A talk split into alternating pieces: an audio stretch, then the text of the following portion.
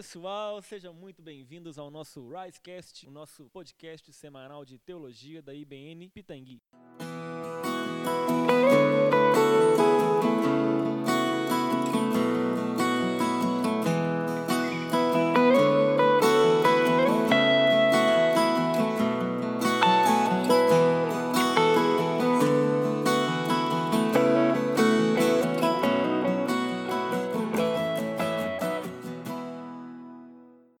Nós vamos falar sobre igreja saudável em tempos de crise. Nós estamos passando um momento de muita dificuldade, um momento que uma pandemia tem nos atingido, tem atingido a igreja. Hoje nós estamos aqui com Elvis, nós estamos com Samuel e nós vamos falar um pouquinho sobre isso. Tem um ditado oriental que diz que homens fortes eram tempos fáceis, Tempos fáceis geram homens fracos, homens fracos geram tempos difíceis e tempos difíceis geram homens fortes. Nós podemos dizer que essa é uma realidade do nosso contexto brasileiro como igreja, que nós estamos vivendo um tempo de homens fracos nos nossos púlpitos e nos nossos bancos e que isso tem refletido na nossa forma de viver como igreja e de viver o evangelho de Cristo. Bom, Bruno, uh, começamos esse primeiro podcast, nosso podcast de teologia da IBN, falando sobre um tema que é bem difícil, atual, necessário. É um tema duro de falar e, pela sua necessidade, ele tem que ser feito. Esse, esse provérbio oriental realmente ele, ele é possível de ser aplicado nos nossos tempos de ser aplicado para que possamos refletir sobre ações do próprio homem e do mais especificamente de nossos teólogos públicos, pastores de igrejas uh, da nossa nação, que têm vivido e convivido com o momento de pandemia e como que essa igreja orientada por esses pastores estão passando por esses momentos. Homens que aprenderam de um evangelho fraco, é, sem sua profundidade, que agora estão tendo que ter o papel de ensinar uma igreja a lidar com um problema tão difícil que é, nesse caso, a pandemia. Como que essa igreja será saudável neste momento com homens desta forma? É, a gente está vivendo um momento de homens fracos e tempos difíceis. Parte dessa dificuldade que nós passamos já é fruto dessas, dessas pessoas fracas. Pessoas teologicamente despreparadas que acabam não estando prontas para enfrentar esse momento de dificuldade. As dificuldades elas são perenes, elas vêm, elas vão. Agora nós estamos vivendo um momento de isolamento, que é uma coisa, uma nova experiência para nós, mas essa dificuldade também vai passar. O que tem que ficar é a necessidade de crescermos enquanto igreja, de crescermos enquanto membros para resistir às dificuldades. Como nós podemos crescer nesse período? A igreja brasileira ela precisa voltar às escrituras ou ela já é uma igreja pautada nas escrituras, embasada nas escrituras, ou nós devemos usar esse momento de dificuldade para voltarmos as escrituras e podemos crescer como igreja? Esse é o ponto central da nossa discussão, né? É de voltar, de retornar às escrituras como sendo um parâmetro para enfrentar o momento em que a igreja se encontra em momento de crise. Muito mais do que o momento de crise que vivemos por causa da pandemia, a igreja também se encontra em crise. Em crise de homens e, e mulheres que realmente saibam o que estejam fazendo em cima dos seus púlpitos de homens e mulheres sejam preparadas para lidar com o contexto bíblico e aplicá-lo de forma correta.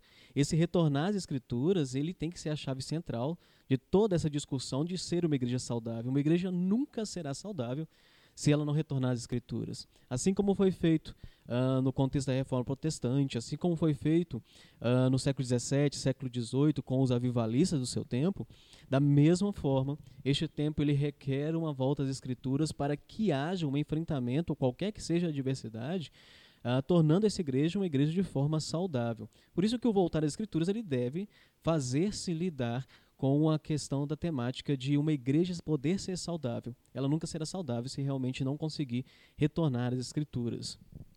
É até um ponto que nós vamos discutir mais para frente. Esse voltar às escrituras tem que ser uma atitude de todos nós. A gente vê as dificuldades que as pessoas estão tendo na média para lidar com os cultos domésticos. A falta de experiência no manuseio da Bíblia, a falta de experiência na transmissão do conteúdo da Bíblia, na, no evangelismo, né, na pregação do, do evangelho. Então, esse é, um, esse é um ponto que nós vamos discutir mais para frente, mas já é interessante a gente ter isso em mente, que esse esse reavivamento, essa, esse crescimento, esse fogo no coração, ele tem que vir de um conhecimento bíblico e de um exercício bíblico, de uma convivência com a palavra de Deus. que é representada na Bíblia, a palavra viva de Deus. Esse ponto é importante, Samuel. Uh, Paul Walsh ele diz num livreto muito interessante chamado O Verdadeiro Evangelho que o problema principal a respeito do, do fazer teologia não é a dureza do evangelho, mesmo porque se o evangelho for duro, realmente ele alcança o resultado que ele deve alcançar. Mas ele fala, o problema principal não é a dureza do evangelho, mas a ignorância do seu conteúdo, de como esse conteúdo ele é repassado, de como a igreja ela é educada essa igreja realmente, a igreja, no caso aqui, a igreja brasileira ao todo, ela é educada de forma bíblica para que possa conseguir lidar com todos os problemas que vêm acontecer? São alguns questionamentos que nós temos que fazer e conseguir responder segundo o aparato bíblico. Essa igreja está aprendendo conforme as escrituras para lidar com esses problemas? Então, a, nós vemos uma ignorância quanto ao conteúdo que é repassado. E essa igreja, esse contexto evangélico brasileiro que aprende com, esse, com essa ignorância de conteúdo, só formarão crentes ignorantes que não compreendem verdadeiramente o contexto bíblico e não sabem aplicá-lo em nenhum lugar, não sabem aplicá-lo na vida cotidiana e não vai conseguir lidar com este problema porque não conseguiu retornar às escrituras entendendo seu, sobre todo o seu contexto e aplicá-lo. Entendendo que não é apenas retornar, ler as escrituras, uh, ler todos os dias, ler 20, 30, 40, 50 capítulos por dia, isso não é suficiente.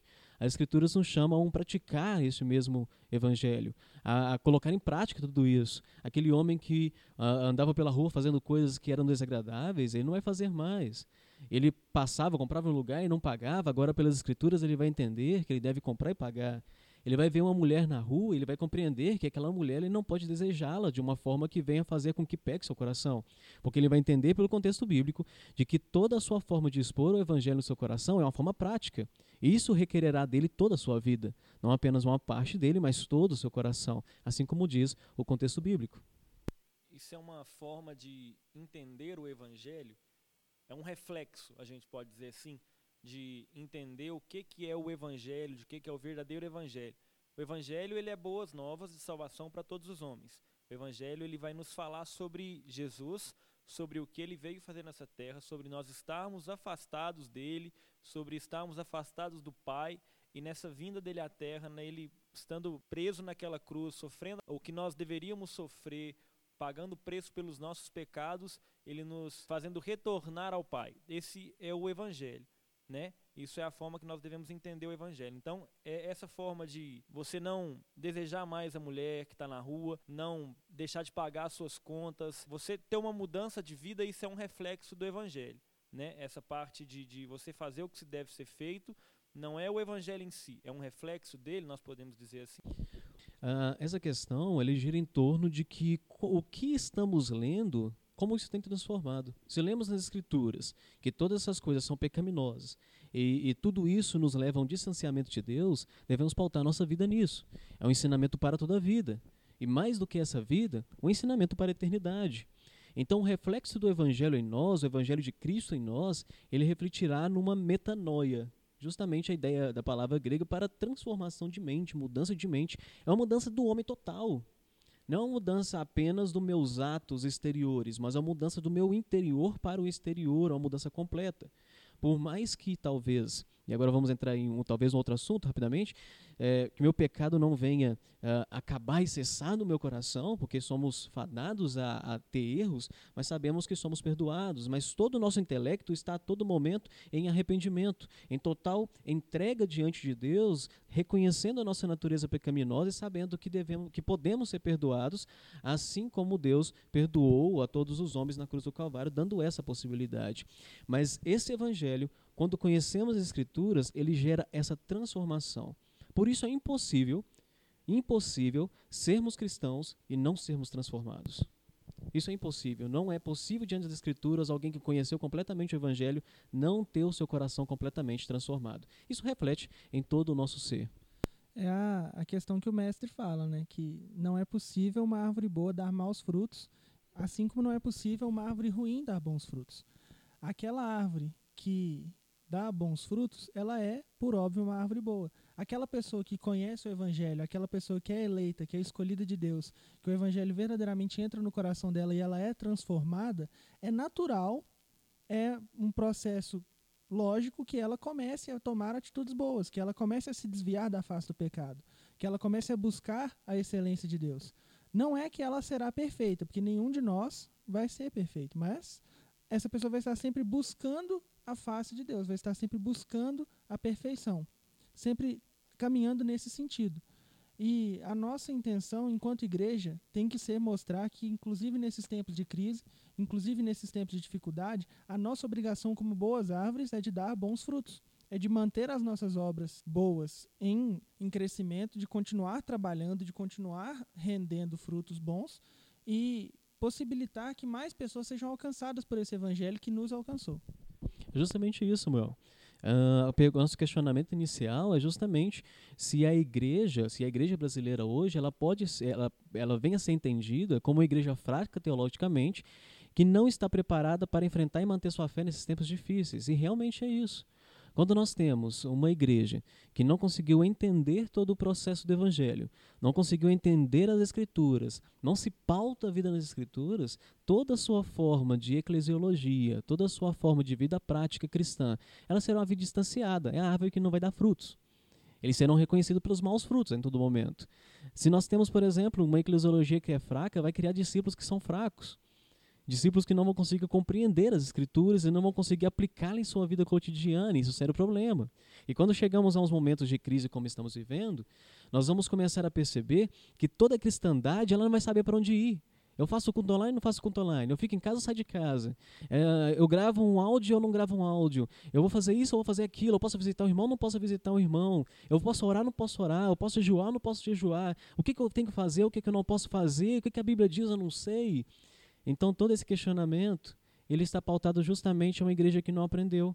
E agora no contexto de igreja evangélica brasileira, vemos isso disseminado de forma quase total na forma como essa igreja não conseguiu perceber o processo de atentar para todo o evangelho, não apenas para uma parte dele que mais me atrai, mas para todo o evangelho e viver essa vida teologicamente embasada no evangelho para conseguir lidar com esses momentos difíceis e mantendo a fé, mantendo a integridade bíblica, mantendo a integridade cristã. Nós, a semana passada, estava vendo um pequeno vídeo de um pastor jogando uma água próximo à tela da televisão e o cara na casa dele jogando um balde na cabeça dele, dizendo que agora estava batizado nas águas. Nós chegamos a bizarrice desse nível, porque não compreendeu o evangelho. E esse é o tipo de coisa que só acontece com a pessoa que não tem o verdadeiro conhecimento do Evangelho, que provém de um conhecimento rarefeito, de um conhecimento distanciado do Evangelho. O apóstolo Paulo, em Efésios 6,17, descreve a palavra de Deus como a espada do Espírito. Então, a pessoa que ela não tem esse conhecimento, que ela não anda com a palavra de Deus encalcada no seu coração, ela está desarmada diante dos seus inimigos. Não adianta ela estar protegida no escudo da fé se é uma fé cega, se é uma fé fraca, porque ela não é alimentada pela verdadeira palavra. Ela se torna uma fé inoperante, ela se torna uma pessoa, um soldado armado com um palito de dente. Nós que somos cristãos temos que estar armados com a espada do Espírito, conhecendo a palavra de Deus, para evitar ser vítima de charlatões, evitar ser vítima de pregadores falsos, de pessoas que querem diminuir o valor da palavra de Deus, diminuir o sacrifício do Senhor Jesus, que querem distanciar o crente da verdadeira vocação, da verdadeira palavra de Deus. Se nós tivermos mais pessoas que conhecem a Bíblia, vamos ter menos pessoas enganadas por esse tipo de pregação desviada. Justamente, e nós vemos isso claramente no nosso nossos dias de falsos pastores, falsos profetas, falsos mestres. Que Pode falar levado... teologia da prosperidade? Pode não. Brincadeira. Mas nós vemos que realmente é um problema isso, quando não é conhecido as escrituras. Nós vemos que, eh, para uma ideia de cosmovisão cristã, dois mil anos de evangelho estão sendo pregados. A igreja tem dificuldade até hoje de responder perguntas acerca, por exemplo, do aborto, homossexualidade, suicídio não consegue responder coisas dessa forma, se sente. É, nós, se os irmãos em 1 Coríntios têm que comer só leite, a gente não pode nem beber água ainda. Nós precisamos de alimentos ainda mais leves. Justamente isso. Então, se nós não conseguimos dar resposta a isso, por exemplo, nós temos uh, um, um, usuário de droga próximo à nossa casa, nós sabemos lidar com isso, não sabemos dar respostas cristãs a coisas semelhantes a essa. Uh, a pergunta que fica, onde que está a palavra de Deus no coração do crente que professa o evangelho e que frequenta a igreja no domingo à noite? É apenas frequentador de um culto ou é um praticante da palavra verdadeiramente? É apenas alguém que passa um tempo ou realmente dispõe seu coração a viver por esse evangelho? Então, são questionamentos que devemos pensar, refazer e fazê-los novamente para entender qual o processo de uma igreja saudável que perdemos ao longo do tempo.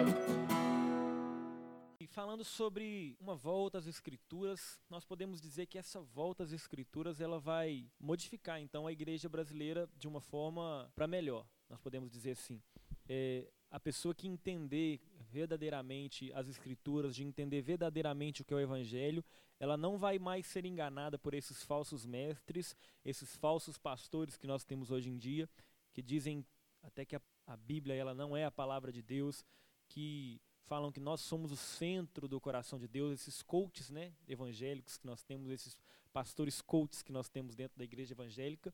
E nós podemos dizer então que, voltando às Escrituras, nós estamos próximos de ter um avivamento genuíno, um avivamento verdadeiro dentro das nossas igrejas. E o que, que é esse verdadeiro avivamento? O que, que esse avivamento ele pode trazer? O que, que esse avivamento não é? O que, que ele é? O que, que nós seremos a partir desse avivamento? Bom, já começou dizendo pra gente, Bruno, o que esse avivamento não é. Avivamento não é pular, avivamento não é dançar, avivamento não é gritar, não é falar em outras línguas, avivamento nunca, nunca foi isso. Nós temos o contexto do Antigo Testamento que falava sobre a reconstrução dos altares, vestir pano de saco, se cobrir de cinza e assim voltar à adoração a Deus. Nós temos no contexto do Novo Testamento coisas semelhantes a essa. Nós vamos ver ao longo da história os avivamentos no século XVII, século XVIII, a forma como foi feito e todos eles baseavam-se numa volta às Escrituras. Essa volta às Escrituras ele fará, fará com que o, haja um verdadeiro avivamento, um avivamento genuíno. O avivamento que tantos jovens hoje dia clamam, queremos, Senhor, o verdadeiro avivamento, ele só será iniciado pela volta às Escrituras, por conhecer o contexto bíblico, ele não vai acontecer se marcarmos um evento num campo de futebol e chamarmos milhares de pessoas e lá naquele lugar vamos ter um verdadeiro avivamento bíblico. Não vai acontecer. Não vai acontecer porque o avivamento só se dá pelo conhecimento de quem é Deus de verdade. Não se dá por um momento de duas, três, quatro, um dia de emoção, de, de, de, de ter o nosso coração uh, cheio de alegria por estarmos reunidos com outros irmãos. Não se virá por causa disso. Avivamento, conforme as Escrituras, ele virá por arrependermos dos nossos pecados e voltarmos às Escrituras. Esse é o contexto bíblico para o avivamento. E esse contexto de avivamento, ele irá transformar, é algo que nós já conversamos, ele irá transformar toda a vida do homem, toda a sua forma de dispor o seu coração em sua casa, em meio social, nos lugares onde ele frequenta. Tudo isso será transformado a partir desse avivamento. Se queremos ver um avivamento realmente na nossa nação, nós temos que incentivar e cada dia mais pregar uma volta às Escrituras, uma volta à palavra de Deus. Aí sim nós vamos ver talvez representantes políticos que realmente vão dar exemplo conforme as escrituras. Nós vamos ver representantes de igrejas falando no, no, no, meio político que realmente vão dar exemplo conforme as escrituras. Nós vamos ver tantos outros meios que podemos estar locados que vão estar sendo mudados verdadeiramente por causa de uma volta às escrituras que aí sim volta a um verdadeiro avivamento. Falou de representante político, vamos trazer um assunto levemente polêmico aqui para o nosso podcast. O presidente Bolsonaro convocou no domingo passado um foi domingo dia 8, né? Foi um, um jejum da nação toda. Que as pessoas se unissem para jejuar, para nós sermos livres, para nós sermos protegidos desse, desse coronavírus, para nós sermos libertos desse momento de dificuldade. Esse jejum, ele é um jejum bíblico, ele é um jejum que respeita uh, o que as escrituras propõem quando o crente vai jejuar. E o que, que representa para uma nação ter um presidente que convoca um jejum? Bom, o que penso sobre isso? É algo ímpar na história da nação brasileira um presidente convocar um jejum a nível nacional e convocando os cristãos a participarem deste momento, tanto cristãos evangélicos protestantes quanto cristãos católicos também a participar deste momento. Mas se analisarmos, por exemplo, os textos bíblicos, nós vamos ver que o contexto de jejum ele é diferente daquilo que é proposto. Aliás, é diferente do que é proposto pela maioria da cristandade brasileira nos dias de hoje. Porque o, o jejum que é proposto na verdade, nos nossos dias, é um jejum em que eu recebo algo em troca pelo meu jejum. Eu faço algo para que Deus possa me dar algo em troca para que jejum possa. de barganha, né? Justo, um jejum de barganha. Então, eu vou fazer algo para que eu possa receber algo em troca disso. O que o contexto bíblico diz pra gente? O jejum ele não é para que eu venha receber algo. O jejum é para que eu venha me arrepender e saber quem eu sou. É para algo muito mais interior, muito mais para mim poder reconhecer a minha dependência de Deus do que para poder forçar a mão de Deus para fazer algo por mim. Nós não forçaremos a mão de Deus em fazer nada pela gente. Deus é soberano e ele faz aquilo que ele quer, da forma como ele quiser, quando ele quiser. Ele não vai ter a sua mão movida pelo meu grande clamor, ou pelo meu jejum intermitente, ou ficar 40 dias de jejum, Deus não vai me mover a mão porque eu tenho feito isso. Não é pelos meus méritos, não é pelas minhas obras, mas é pela sua própria vontade, pelo teu sangue na cruz, pelo teu sacrifício, por ele mesmo, e todas as coisas são feitas, não porque eu tanto quero. Então, entender esse jejum que foi proposto é algo muito bom, sendo um presidente, como sendo algo único acontecendo no, no, no, no Brasil, mas se ele tivesse sido feito de uma forma bíblica, talvez teria melhores resultados do que provavelmente este teve o apóstolo Paulo fala em Romanos 3 que nós não somos salvos pelas obras, né, para que nenhum homem se glorie. Eu até faço a comparação desse jejum que foi feito agora no dia, foi dia 5, não foi dia 8, com o que aconteceu em Nínive. Depois da pregação de Jonas, os ninevitas eles se arrependeram, cingiram de pano de saco, jogaram cinza na, na cabeça, Justamente até os isso. animais entraram em jejum,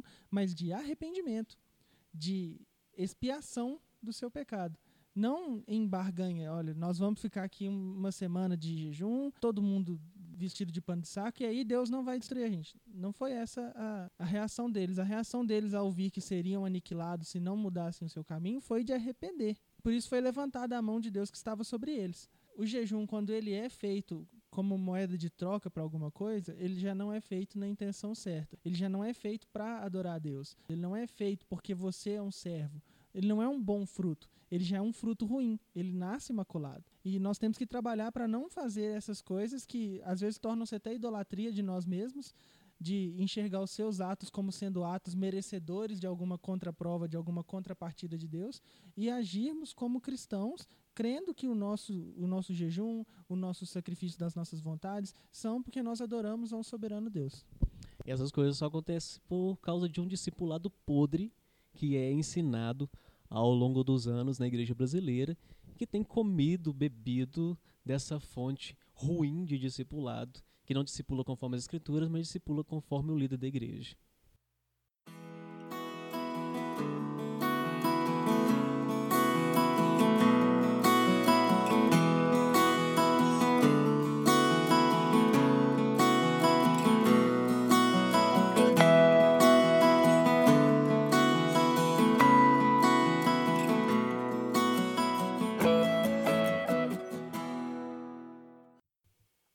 Genuíno, ele pode trazer uma compreensão diferente do que, que as escrituras elas nos dizem para fazer, do que é uma transformação genuína de caráter, de mudança de vida, de metanoia.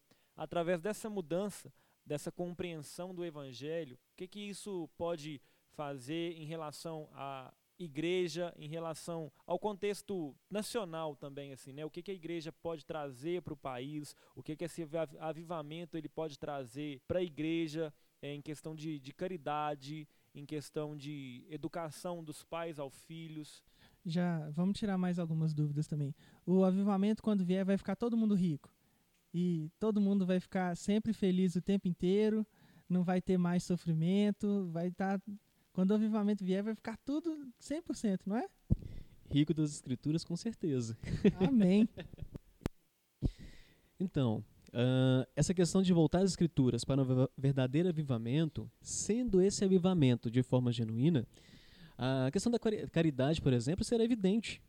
É evidente que os cristãos passarão a compreender o meio social como sendo uh, algo que deve ser alcançado completamente. Nós vivemos em meio social, nós estamos no mundo, não somos este mundo, mas estamos no mundo. E enquanto participantes deste mundo, nós precisamos participar, e uma das formas que o cristão pode participar é do meio social. Não como uma forma social ideologicamente falando, não é isso. Uh, como temos tratados, até cristãos que venham tratar sobre isso, sobre apresentar e dar comida, ajudar e só depois falar de Deus, não é isso que nos apresenta as Escrituras, mas em todo momento reconhecer que há necessidade deste cristão que passou e entendeu que o avivamento genuíno é voltar às Escrituras, ele possa voltar o seu coração justamente a alcançar todo o meio social alcançar a sociedade, alcançar a todos. E isso faz parte da palavra que chamamos de caridade, um amor, um amor justamente pelo próximo. Ele só será evidente, será capaz de ser feito quando se compreende uh, o que significa um verdadeiro avivamento. Assim como também a educação cristã. A educação cristã, ela só virá em nossos lares quando compreender um verdadeiro avivamento. Nós temos uma deficiência nos meios familiares de proclamação do evangelho. Nós temos uma deficiência porque nós vemos, por exemplo, os pais que outorgam para uh, uh, o, o, os pastores de igrejas, as professoras de escola dominica, dominical, a responsabilidade de poder ensinar as escrituras para os filhos. Enquanto as escrituras, por exemplo, na igreja primitiva, ele, a igreja só cresceu, na verdade, porque nas casas, nos próprios lares, os cristãos, que agora conheciam a Cristo, vindo do judaísmo e também os gentios, eles entendiam que o primeiro ensinamento acerca das escrituras de quem era Cristo era, devia ser dentro de casa, ensinar de pai para filho. Assim nós vemos, por exemplo, o jovem Timóteo, que aprendeu com sua avó e com sua mãe. E Paulo chamava de verdadeiro filho na fé. Então ele aprendeu em casa nós vamos ver o contexto da reforma protestante voltando novamente à ideia do culto doméstico, do culto familiar, em que os pais tinham a responsabilidade de ensinar para os filhos o evangelho. Nós temos, por exemplo, o, os catecismos. Os catecismos eles eram ensinados em casa. Perguntas e respostas para que as crianças pudessem entender todo o contexto bíblico e, assim, aprendendo, poder saber como é viver uma vida cristã, o que são as escrituras e o que as escrituras ensinam. Então, quando há um verdadeiro avivamento, um avivamento que volta para as escrituras, tudo isso ele voltará para o coração do crente, entendendo qual é a vontade de Deus para com a sua vida em todas as coisas que ele faz. E muitas vezes esses pais, eles terceirizam o ensino do, dos filhos à escola dominical porque eles mesmos terceirizaram o seu, a sua compreensão da palavra o seu entendimento ao pastor transferiram essa responsabilidade de dominar a palavra ao representante da igreja e eles mesmos não mais cumprem a sua parte.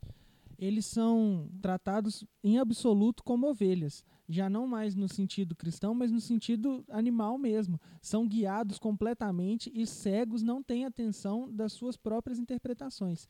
A vantagem que nos deu a reforma protestante, a, uma das principais foi a tradução da Bíblia foi nós podemos nós mesmos ter acesso à palavra de Deus sem intermediários, sem intérpretes prévios. Nós, o Espírito Santo nos nossos corações, entendendo a palavra de Deus para as nossas vidas.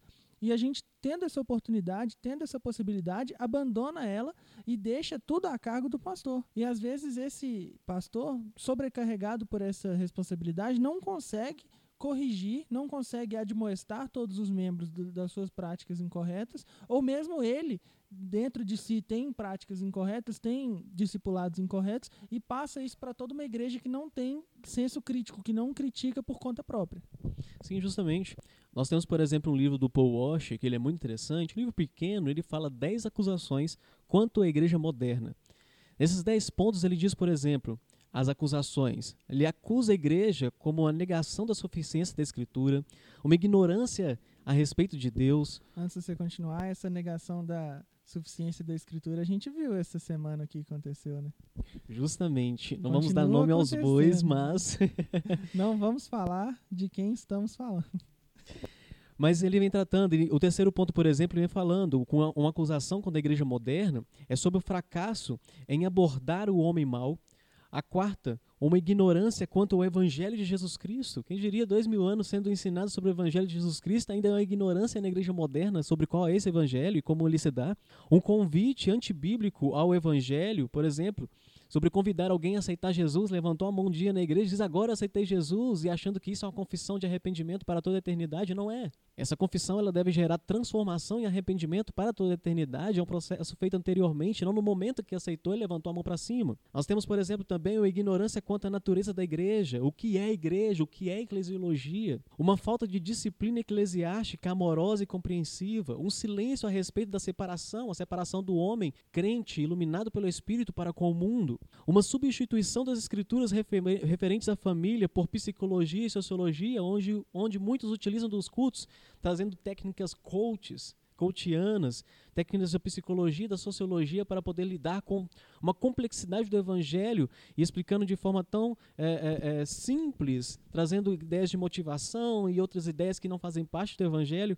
E ainda uma última, falando sobre os pastores mal nutridos da palavra de Deus. E agora nós retomamos uma ideia de que os homens criam uh, pastores segundo o seu próprio coração para poder lidar e responder as, as coisas que eles querem ouvir e assim constitui o seu aprendizado, o seu discipulado, ouvindo coisas que querem ouvir e não aquilo que a palavra de Deus realmente diz. Então essas acusações que Paul Walsh faz, elas são verdadeiras, são presentes e estão no meio do, do, do contexto da igreja brasileira.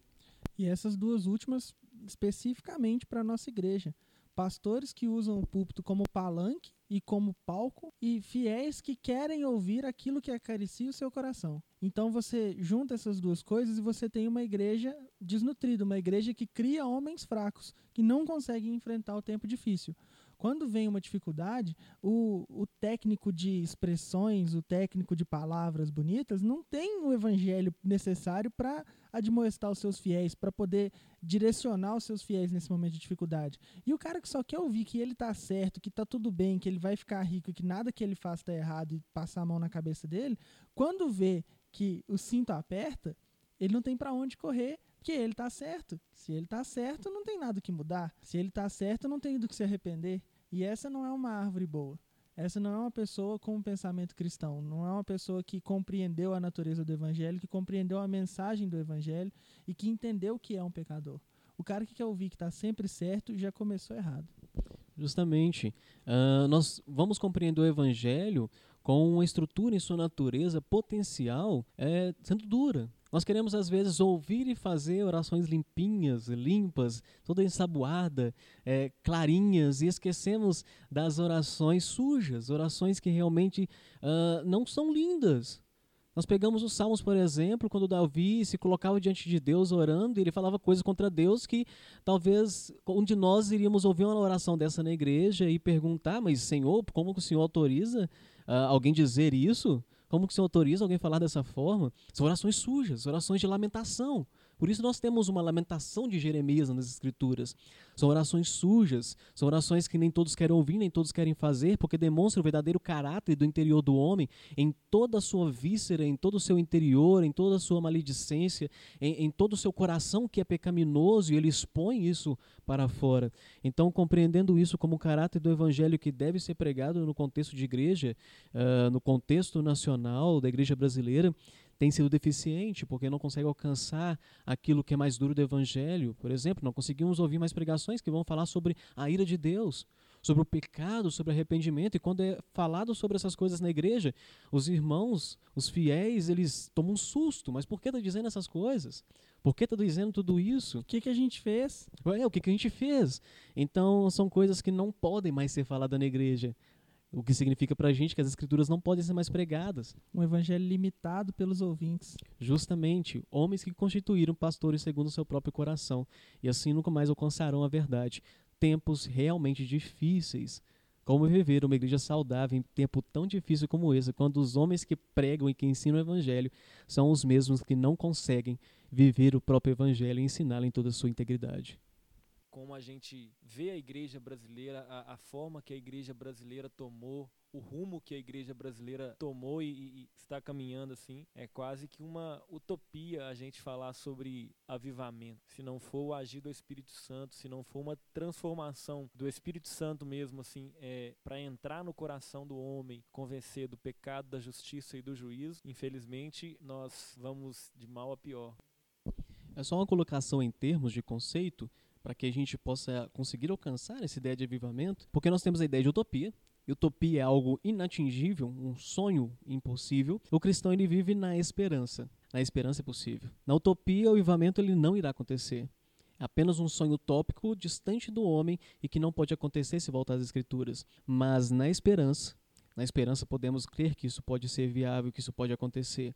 Por isso, por esperança, sonhamos com uma igreja que acordará para as Escrituras e acordará um dia e viverá para as Escrituras. Essa esperança fará com que esse coração do crente da igreja, ele possa se envolver com as coisas de Deus através da sua palavra e assim viver para ele.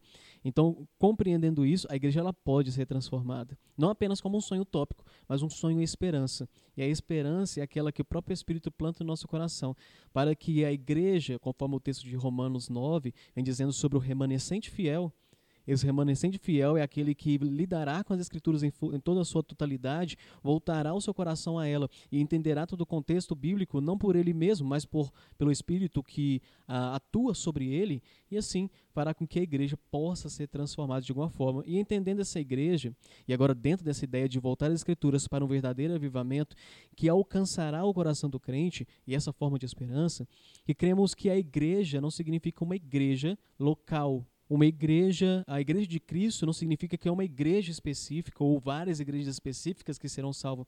A igreja de, de, de Cristo é dos remanescentes fiel, fiéis de, todos, de todo mundo que, alcançados pelo Espírito, tendo seu nome escrito no livro da vida antes da fundação do mundo, conforme o texto de Apocalipse, esses alcançados entenderão o que é o verdadeiro avivamento, e assim crerão no Evangelho em toda a sua totalidade e viverão segundo o Evangelho.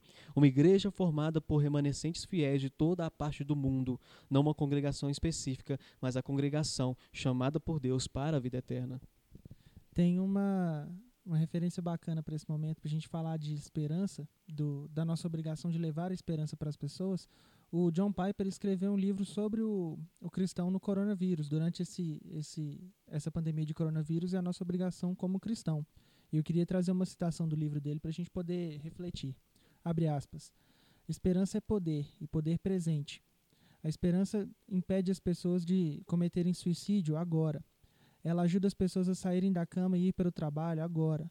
Ela dá sentido à vida do dia a dia, mesmo em quarentena, trancada em casa agora. Ela libera do egoísmo, do medo e da ganância agora. Ela empodera o amor e o sacrifício agora. Fecha aspas. O John Piper então, ele nos traz essa uma interpretação inteligente, interessante da nossa obrigação enquanto cristãos de levar esse evangelho, essa boa notícia às pessoas à nossa volta. Mesmo em quarentena, mesmo nesse momento de lockdown, nós temos que falar com as pessoas à nossa volta, falar com os nossos conhecidos, com os nossos parentes, com os nossos amigos. Olha, esse momento difícil, cara, ele é porque nós estamos aqui. Mas tem um cara que veio, que morreu por nós, que se entregou por nós e que preparou um caminho para que nós possamos ir para um lugar muito melhor.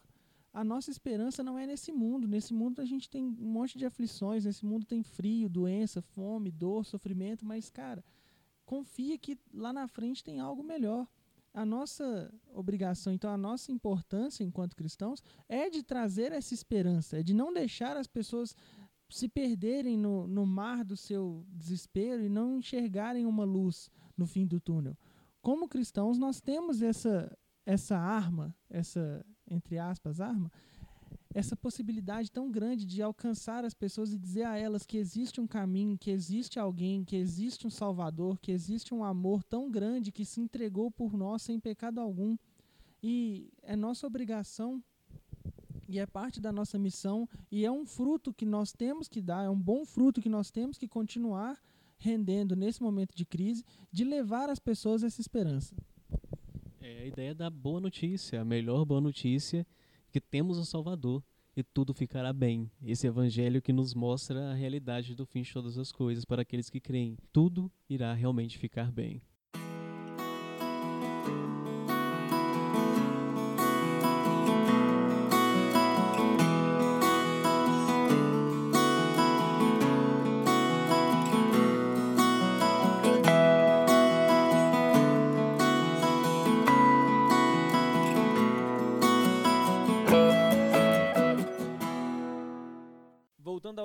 Inicial, então, ao tema proposto, nós podemos dizer então que o momento em que nós vivemos é um momento de crise, um momento de dificuldade, é um momento que a igreja brasileira ela não estava preparada para enfrentar. Né? Então, para voltarmos e sermos uma igreja saudável, nós devemos voltar às Escrituras. E voltando às Escrituras, nós temos a esperança de que nós teremos um avivamento genuíno na nossa nação e que esse avivamento ele trará benefícios é, não só à igreja, mas ao país como um todo. Nós nós voltaremos à, à essência do que é o Evangelho, né? Nós pregaremos o Evangelho de Cristo, nós falaremos do amor de Cristo a todas as pessoas, com a expectativa, com a esperança de que ele volte o mais rápido possível. Essa é a nossa esperança como, como cristãos e como igreja saudável. Isso mesmo, Bruno. Nesses termos. E é essa esperança que nós temos que levar para as pessoas, para que elas compartilhem dessa mesma dessa mesma chama que vive no nosso coração, de que esse medo e esse tempo de crise é transitório, mas a glória de Cristo é eterna. Isso aí, pessoal. Nós estamos chegando ao fim do nosso primeiro podcast. Espero que vocês tenham gostado. Espero que vocês compartilhem com os amigos, coloquem nas suas redes sociais. E a cada semana nós vamos estar fazendo um novo podcast, trazendo assuntos de máxima importância né, para a igreja brasileira, que possam nos, estar nos fazendo crescer, desenvolver como corpo de Cristo, que vocês possam estar nos ajudando, falando sobre temas que vocês queiram ouvir, assuntos que vocês acham que sejam importantes da gente estar falando. Nós vamos trazer outros convidados, pessoas pessoas com bastante experiência, com bastante bagagem. Obrigado, Elvis. Obrigado, Samuel, por ter a paciência de estar aqui estudando sobre esses assuntos. Tamo junto. Tamo junto. Valeu, pessoal. Fiquem com Deus. Sigam as nossas redes sociais, o YouTube da nossa igreja, IBN Pitangui, o Instagram da nossa juventude, arroba Juventude Rise. Vamos nos falando. Fiquem com Deus. Tchau, tchau. Estamos juntos e até a próxima.